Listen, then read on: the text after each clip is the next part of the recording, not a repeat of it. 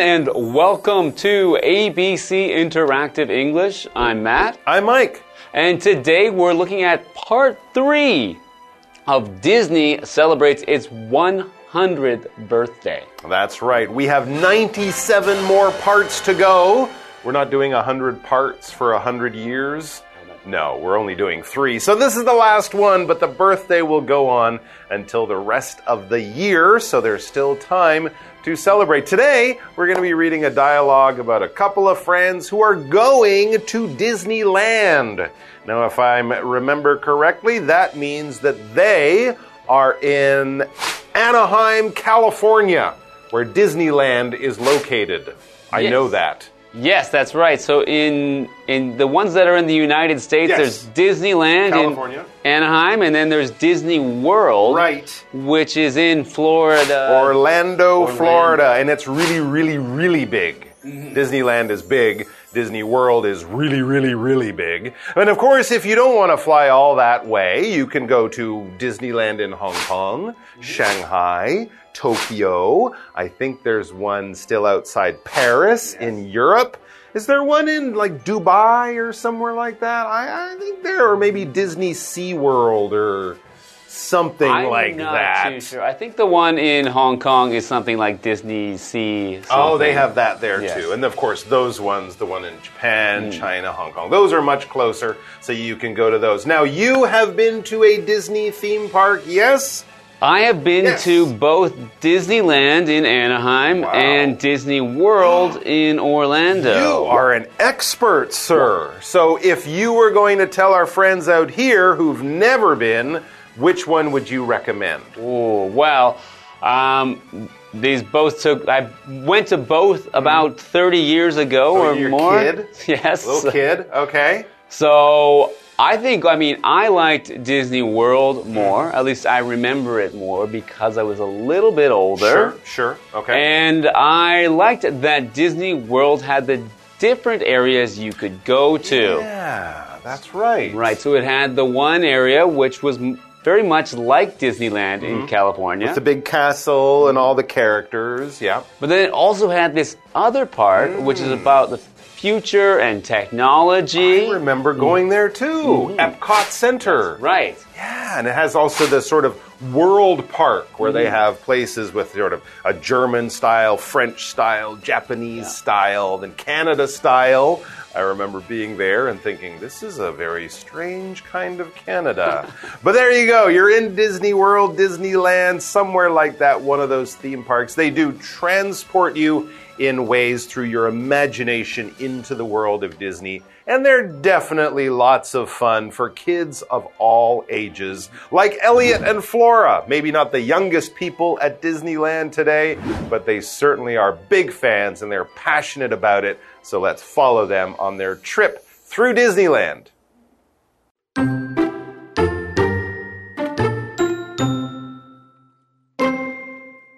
Elliot and Flora are at Disneyland. We are at the heart of the Disney 100 celebration.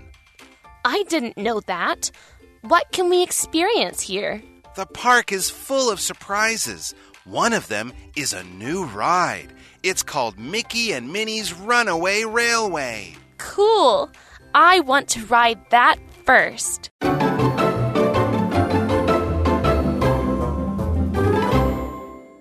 All right, so as we know, Disney is celebrating its 100th birthday, and today we are joining the very lucky Elliot and Flora who are at Disneyland. We think this is in California, but it doesn't really matter.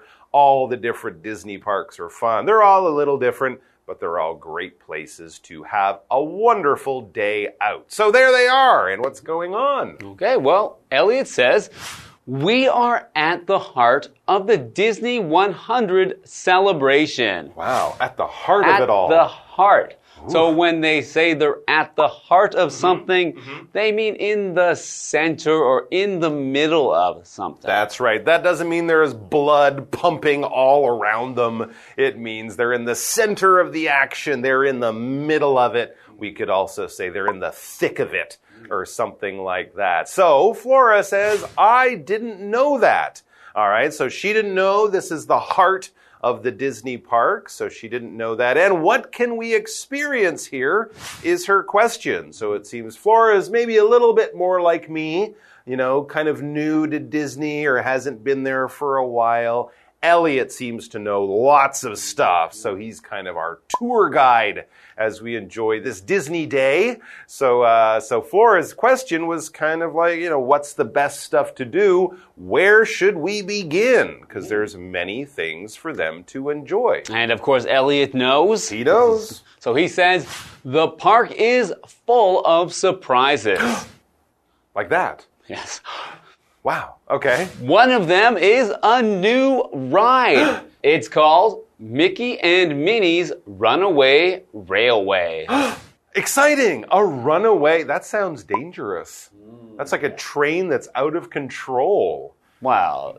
it sounds like fun though. It does, and I'm sure Mickey will save the day, or Minnie, in the end. Anyways, that does sound cool. So Flora says, Cool. I want to ride that first. Yeah, if you enjoy something, if you think it sounds really great, you can say something like cool. And of course, if, if it sounds cool, you want to do it right away or ride that first. It's a big surprise that there's a new ride there. It is kind of. Another surprise. Surprise is a noun for something that's unexpected, maybe a little bit shocking, but not in a bad way. You know, we're not talking about a monster that jumps out and tries to eat you. No, it's when you come home and people are like, hey, we bought you a present because it's your birthday. You thought we forgot, but we didn't. Here's a cake. Here's all your friends. And you say, oh, what a surprise. What an unexpected and probably happy kind of thing that happens. We can also use it as a verb. You will be surprised or you can surprise someone when you do or plan something unexpected and probably enjoyable and happy as well. Okay. So Elliot said that there is a new ride. That's one of the big surprises. That is one of the Yeah. surprises. And a ride is one of the attractions that you can sit on or go on in an amusement park Mm-hmm. Right. that will hopefully excite you, that will be fun, that will move you around. Yes. Now, after Elliot told Flora about this new ride, Mm-hmm, she said she wants to ride it. Ah, she wants to ride the, The- ride. That's right. So in English, we don't say we, you know, we don't say play a ride. No. You say I ride a ride, or you Mm-hmm. could say I, you can also say I want to go on a ride. That's absolutely right. Yes. So you can tell people that you know my favorite ride to ride is that ride. Hmm. There you go. And they would be very confused until they think about it. And then, yes, it would make sense. So, yes, when you go to the amusement park, it could be a big ride like a roller coaster that's scary and goes upside down. Or if you're a little kid, you go on those little horses on the merry-go-round. They're all different types of rides, some scary, some exciting, some kind of calm and relaxing. But that's one of the main things people do when they go to theme parks is go to ride on the rides. Let's take a break and then we'll be back and find out more about surprises.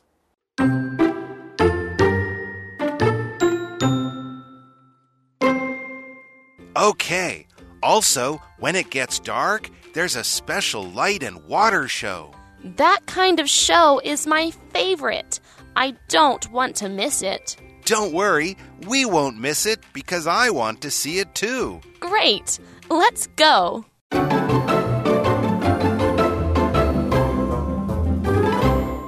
So Elliot and Flora are mm-hmm. at Disneyland right now. Yep. And they're at the heart of the Disney 100 celebration. That's right. They're in the middle of it and they're looking at some of the cool new things like Mickey and Minnie's Runaway Railway, a brand new ride. But that's not the only special thing at the park for the big anniversary. Hmm. So Elliot tells Flora, okay. Mm-hmm. Also, when it gets dark, there's a special light and water show. Hmm, yes, absolutely. They do some other special things when it gets dark. I think they have the, the electric parade, the fireworks over Cinderella's castle, because that kind of thing is even more fun and more impressive to watch in the dark or when it's dark. Right, so dark means without light. So if you turn off the lights in the room, it will be dark in the room. it will. When we say it gets dark, mm-hmm. we mean that the sun goes down and it turns from day to night. Mm-hmm. So for these kind of light shows, things involving, you know, electric parade, as you said, with mm-hmm. many lights or fireworks, you would want it to be dark. Mm. You'd have to wait until it gets dark. Absolutely. It's better to have the room dark when you're watching a movie, but not so good when you're trying to read a book. Reading a book when it is dark is bad for your eyes. We can also use it as a noun to talk about the, the time of the day or in a place where there is no light. Young kids, for example, might say, Turn on the light. I'm afraid of the dark or they don't like it when the room is dark. It can be a little scary, but you're right, better for fireworks and things like that. Light shows too. Uh, Flora says that kind of show is my favorite. She loves it. They'll probably get there, you know, a half an hour or an hour early, get a good spot, have their cameras out, ready to film it or something, because she loves these kinds of light shows in the dark. I don't want to miss it, she says. So that is on their must do list, a list of things they must do before they go home today because it's one of her favorites. If you have a favorite or many favorites, there are many things that you like. You probably can only have one favorite, but in different things, you can have different, you can have a favorite movie, a favorite food, a favorite song, a favorite movie star, or something like that. It just means that for you is number one. It's at the top of the list. It's the best of the bunch the best of the best. It's your number one. It is your favorite. All right. So it means she really likes it a lot. Mm, and as that kind of show is her favorite, she said she doesn't want to miss it. Mm, no, so to miss something, miss is a verb meaning to not be present at a place for a, an activity or a special event. Mm-hmm. So in this case, it is this show that she wants to see. And if she were to miss it, she would not be there at the right time to see it. Yeah, you don't want to miss your favorite TV show. You certainly don't want to miss your train or your airplane or miss your best friend's birthday party because that mm-hmm. means the party's there, but you weren't. That's no fun. Mm-hmm. So Elliot says to her, mm-hmm. Don't worry, we won't miss it because I want to see it too. Aha! I think they're probably going to set alarms on their phone or something like that. It is definitely something they both don't want to miss. So Flora says, Great! Let's go. This is good because, you know, sometimes when you're with your friends, they want to do this thing, you want to do that thing, and, you know, so it might, mean that everyone doesn't get to have their best day. But both of these guys are going to have a great day because it seems they like to do the uh, the same stuff, and they're going to finish it off at that wonderful light show with the fireworks tonight at Disneyland. Sounds like a good day. I hope they have a great time, and don't forget to buy one of those hats with the Mickey Mouse ears. You got to Yes. go home with one of those hats. That's right. Because now you now that you Mickey know Mouse. it's Disney's 100th mm-hmm. anniversary, you can make sure not to miss it and try to get to one of these events or one of those Disney parks so that you can celebrate along with Disney. There you go. Or just be really, really healthy, and you'll be here for the 200th anniversary. Just live a long, long time. All right, guys, thanks for joining us. We hope you celebrate Disney's uh, big birthday in some special way. If you're a fan, maybe even go to one of the theme parks. That would be awesome. Thanks for joining us. Take care of yourselves and each other, and we'll see you back here soon. Until then, bye bye. I can't do Mickey. Can you do Mickey Mouse? I can't do it. No, I don't. No, I definitely Oh, that's can. Pretty good. Pretty good. Bye. Take care, everyone. Bye. Elliot and Flora are at Disneyland. We are at the heart of the Disney 100 celebration. I didn't know that. What can we experience here? The park is full of surprises. One of them is a new ride. It's called Mickey and Minnie's Runaway Railway. Cool. I want to ride that first. Okay. Also, when it gets dark, there's a special light and water show. That kind of show is my favorite. I don't want to miss it. Don't worry, we won't miss it because I want to see it too. Great. Let's go.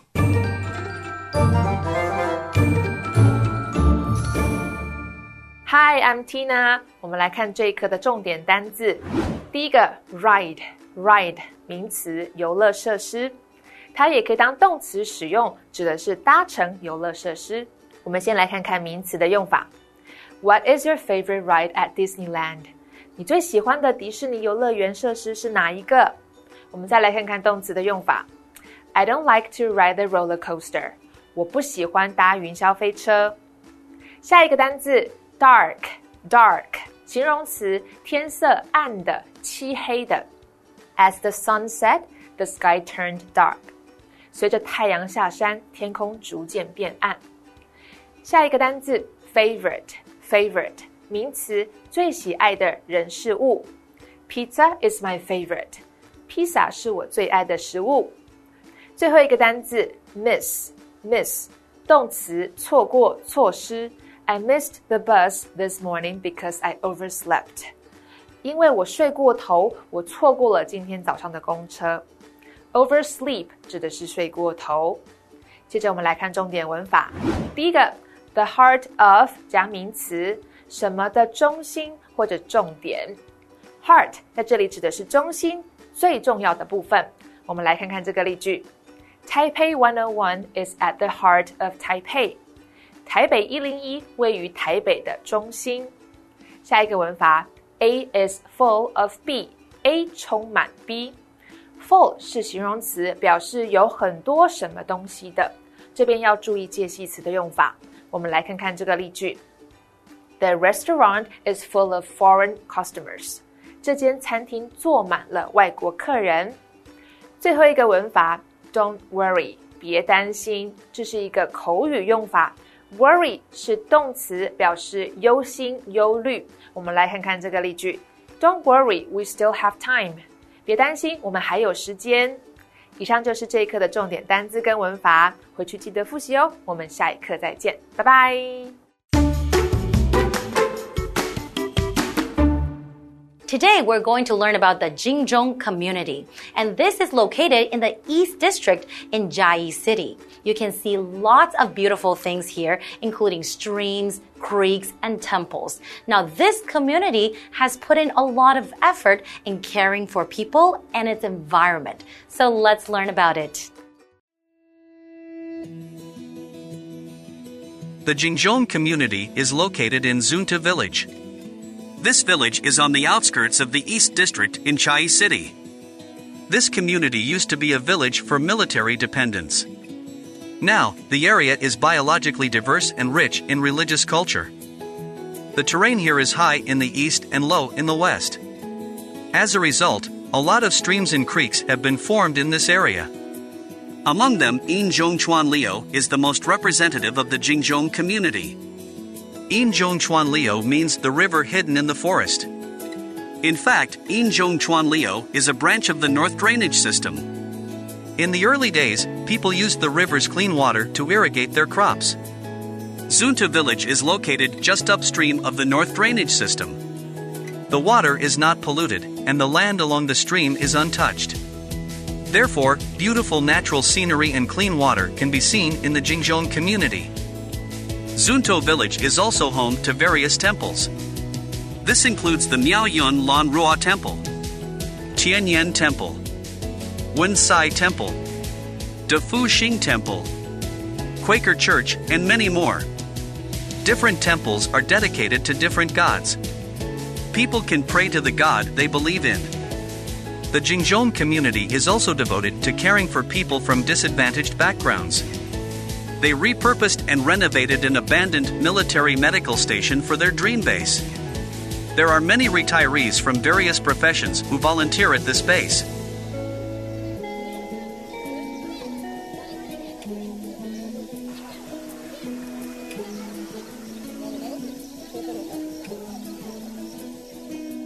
After school, children can do their homework and enjoy a meal in the company of the volunteers here.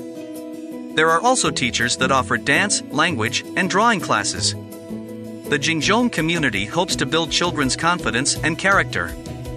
The Jingzhong community has also launched the Food Appreciation Fridge Project. There are three main goals sharing, appreciation for food, and caring for the disadvantaged. The food comes from many places. It comes from the alliance of Taiwan food banks, hypermarket chains, and festival leftovers. There is also a food storage facility for non perishables. Anyone can get food from here. Families or individuals who are struggling financially can come here to temporarily ease their burdens. This project embodies the spirit of love, sharing, and caring for one another. And it is also good for our environment.